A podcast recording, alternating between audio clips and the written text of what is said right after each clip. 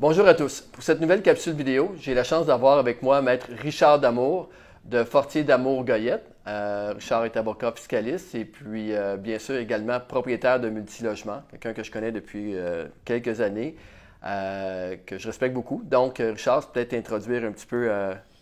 Alors, dans, un premier temps, merci Patrice de me permettre de m'adresser hein, et de parler d'une passion que j'ai, la fiscalité.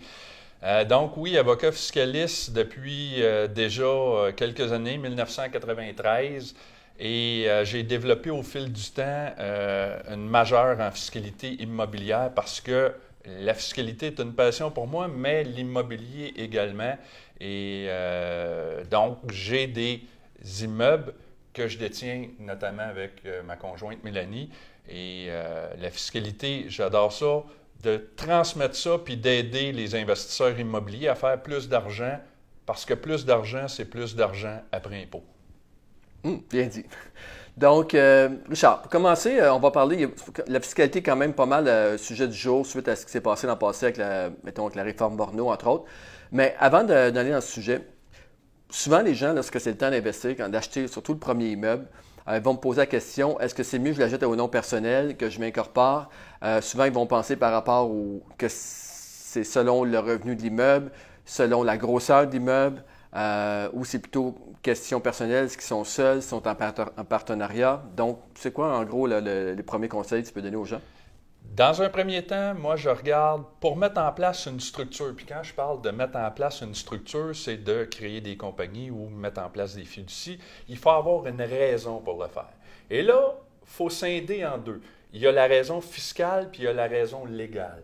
Donc, si on me pose la question d'un point de vue légal, il est certain que ma première réponse, si quelqu'un veut se protéger, oui, on va mettre en place des compagnies. Mais ça ne, vaut, ça ne vaut pas nécessairement la peine.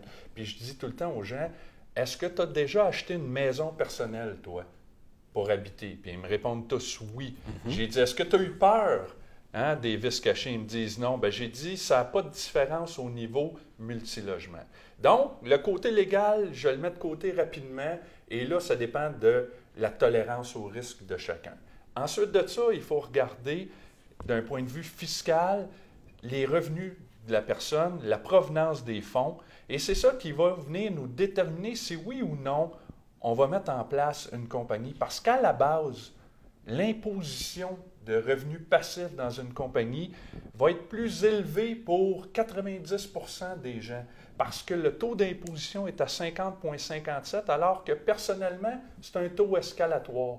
Donc, pour aller avec une compagnie, il faut avoir des raisons à la base. Donc, puis ces raisons-là sont plus par rapport personnel, la structure qu'on a en place présentement, plus que l'immeuble qu'on va acheter. Effectivement. Mais là, avec euh, une nouvelle qu'on a appris au mois de décembre, hein, qui est la possibilité d'avoir l'exonération des droits de mutation pour les sociétés en non collectif mm. qu'on réclamait depuis longtemps, ça va nous permettre possiblement, parce que de plus en plus en immobilier, on voit des partenariats, d'avoir une structure de société en non collectif qui va permettre aux associés de déterminer chacun s'ils veulent être personnels ou par une compagnie. Donc, ça va nous amener une flexibilité. Tu m'amènes un point, souvent, une autre question que les gens me poser, ils vont dire, Patrice, si j'achète euh, un immeuble détenu par, bien sûr, une entreprise qui détient un immeuble, euh, souvent les gens vont dire, bon, OK, on va acheter l'entreprise, comme ça, on ne payera pas de taxes de bienvenue. Il y a quelques années, je pense que c'était d'office que ça se passait toujours comme ça. Depuis deux ans, j'ai entendu dire que comme quoi que c'est différent, euh, comme quoi que maintenant on ne sauve pas automatiquement la taxe de bienvenue si on achète une entreprise qui détient un immeuble. Euh, et là, je pense à encore dernièrement, comme tu viens de parler en décembre, il y a encore des changements. Fait qu'est-ce que tu pourrais nous éclairer là-dessus? Est-ce que vraiment on sauve la taxe de bienvenue si on achète euh, un immeuble une entreprise qui détient un immeuble? Donc, ce que tu parles, c'est d'acheter les actions hein, au lieu d'acheter l'immeuble. Ce qu'il faut regarder, on, fait un petit retour dans le passé. Oui, il y a eu des modifications à la loi sur les droits euh, de mutation immobilière. Et ces modifications-là ont pour base le raisonnement suivant.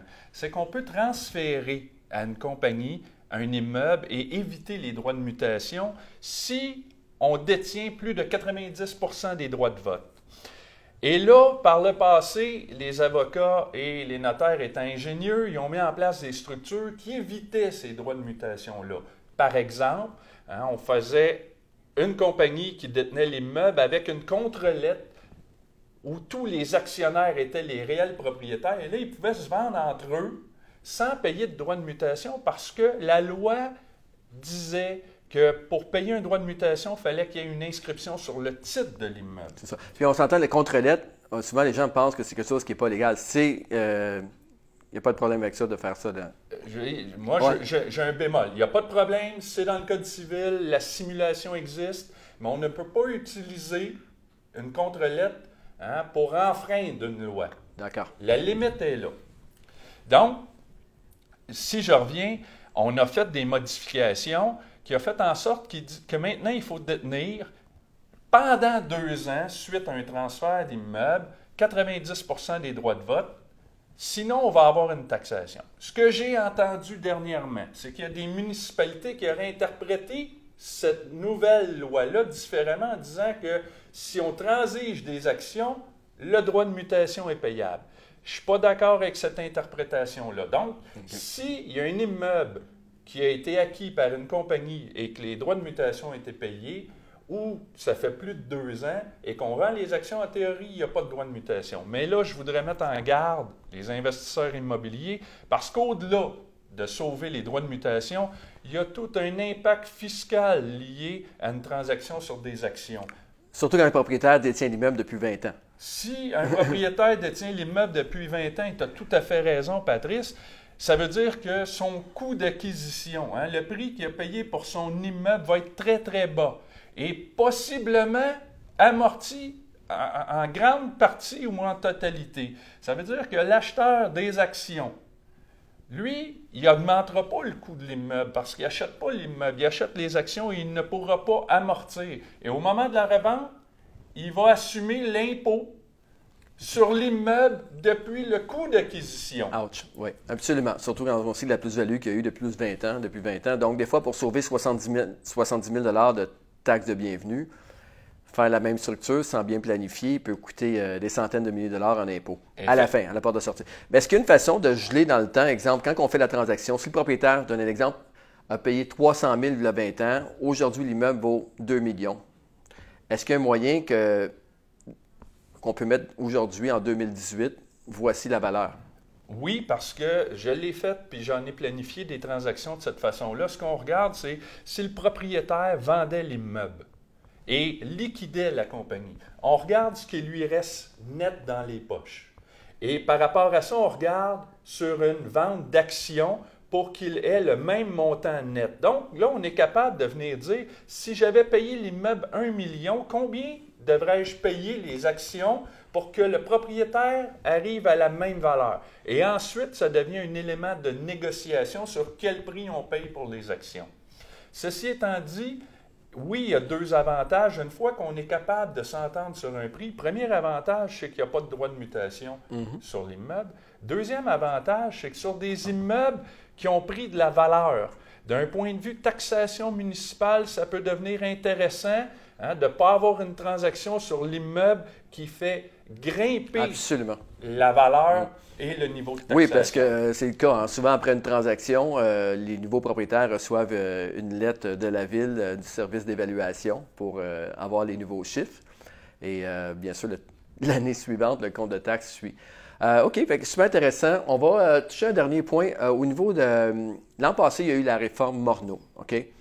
Et on a parlé de structure quand on, commence dans l'immobilier, ainsi de suite, mais quelqu'un qui a déjà plusieurs immeubles, quelqu'un qui a déjà, là, 3 ans, 4 ans ou 5 ans, rencontré un fiscaliste qui a fait une belle structure, depuis qu'il y a eu la réforme, est-ce qu'il y a des choses, est-ce qu'il y a des points précis, peut-être en, résumant, là, qui pourraient, des petits points à faire attention suite à la dernière réforme, malgré qu'on ait fait des belles structures il y a 3 ans ou 4 ans?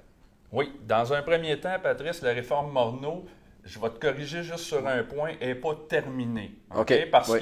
qu'on attend encore, pour tout ce qui est la question du revenu passif dans les compagnies, on attend au budget voir qu'est-ce qui va arriver. Ce qu'on sait aujourd'hui, c'est que les règles sur le fractionnement de revenus hein, sont sorties en décembre.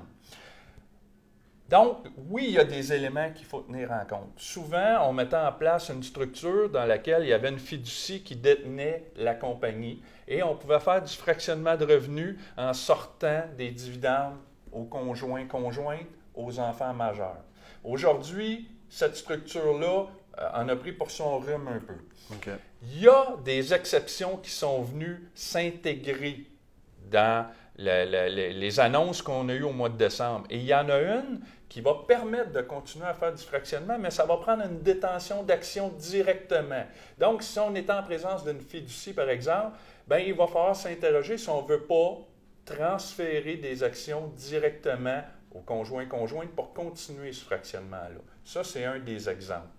Et donc, le, bienfait, cependant, de ce qu'on a entendu pour l'instant, c'est qu'au niveau du revenu passif, ce que le ministre Morneau a dit, s'il ne recule pas parce qu'il a tellement reculé dans ce dossier-là, c'est de dire tout ce qui était avant mes nouvelles règles vont être exemptés hein, des, des, nouvelles règles au niveau de la surtaxation du revenu passif. Donc ça, on va le voir au mois de mars, mais on n'a pas, a priori, à s'inquiéter avec ces structures-là. Ce que je dis, par exemple, puis ce que je je, mentionne à mes clients, c'est assurez-vous, si vous avez des revenus dans une compagnie opérante et que vous voulez faire les transférer et faire du placement mhm. immobilier avec, assurez-vous de faire ça avant le budget pour être exempt des nouvelles règles. Donc, transférez tous vos surplus. Donc, puis la prochaine budget, ça va être probablement au mois de mars. Que ça, OK. On va peut-être être encore euh, au Mexique. Euh, c'est l'an passé quand il y a eu l'annonce. On était au Mexique et Richard avait donné un petit, euh, résumé de ça. C'était très apprécié. pour terminer, bien, bien, sûr, ça c'est un sujet qu'on pourrait réinviter Richard pour avoir une mise à jour en mars prochain. maintenant, pour, pour terminer, Richard a développé plusieurs tableurs Excel pour aider les propriétaires là, dans, leur fiscalité. Puis euh, pour les gens qui sont sur le programme d'acheteur VIP, dans l'espace client, on va donner accès à ces tableurs-là. Euh, Richard, tu peux peut-être nous donner un petit exemple d'un ou deux tableurs que tu as, fait? Effectivement, il y a un tableur qu'on va euh, rendre accessible qui est le suivi des valeurs fiscales de vos immeubles. Et, et ça, j'invite tous les investisseurs immobiliers à faire ce suivi-là. C'est simple, c'est pas long. Donc, c'est juste de venir mettre les coûts d'acquisition avec tous les frais qui sont venus augmenter les coûts d'acquisition, bâtiment, terrain, ensuite de faire un suivi des, des dépenses qui ont été capitalisées sur l'immeuble, de l'amortissement qui a été pris. Pourquoi? Parce que ce que je me rends compte en pratique, c'est qu'au fil du temps, quand les gens viennent pour faire des transactions ou des roulements, des transferts d'immeubles, on demande ces valeurs-là et ils ne savent pas où aller les chercher ou ça prend un temps fou à les reconstituer parce que ça fait 10, 12, 15 ans qu'ils détiennent l'immeuble. Donc ça, c'est un des tableurs que je vous invite à remplir immeuble par immeuble et à conserver. Ça va vous sauver du temps dans le futur.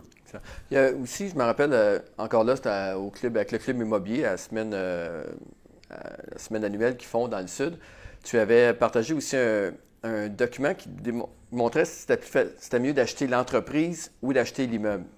Oui, ça, c'était un des documents, on, parlait tantôt, que je disais, bon, ben, est-ce que oui, je devrais acheter les actions ou l'immeuble? Mais moi, celui aussi que je veux que les gens prennent compte, c'est celui sur le solde de prix de vente. OK, absolument. Puis je vous explique pourquoi. Parce que j'entends beaucoup je vais mettre ça entre guillemets, d'ânerie relativement à la fiscalité des soldes de prix de vente. Et ça va vous permettre hein, de comprendre la mécanique des soldes de prix de vente, puis de voir quand on est vendeur, est-ce que j'ai un avantage à laisser un solde de prix de vente? Parce que oui, des fois, il y en a un avantage. Mais pas toujours. Pas toujours. J'ai un client à un moment donné qui m'appelle et qui il me dit Richard, je viens de faire le meilleur move de ma vie. J'ai vendu mon immeuble et j'ai laissé un solde de prix de vente pendant 10 ans, donc je n'aurai pas d'imposition avant 10 ans. Puis j'ai dit, j'espère que tu es bien assis parce que toi, tu n'as pas utilisé mon tableur pour les soldes de. Good. Écoute, merci beaucoup. Euh, donc, euh, ce qu'on va faire, euh, on va bien sûr, comme je disais, dans, l'espace client, pour ceux qui sont au programme Acheteur VIP, on va donner accès au tableur. Richard, merci beaucoup d'avoir partagé ces connaissances-là. On va te réinviter, bien sûr, tout de suite après le budget pour avoir peut-être une mise à jour là-dessus. Ça serait bien. Et donc, merci à tous. Ben, merci à toi. Puis, pour encore une fois, si les gens vous, vous, avez apprécié le contenu du vidéo, je vous invite fortement, à taguer des gens dans, le, bien sûr dans le post. Puis encore mieux que ça, si vous pouvez le partager, ça serait apprécié. Merci beaucoup.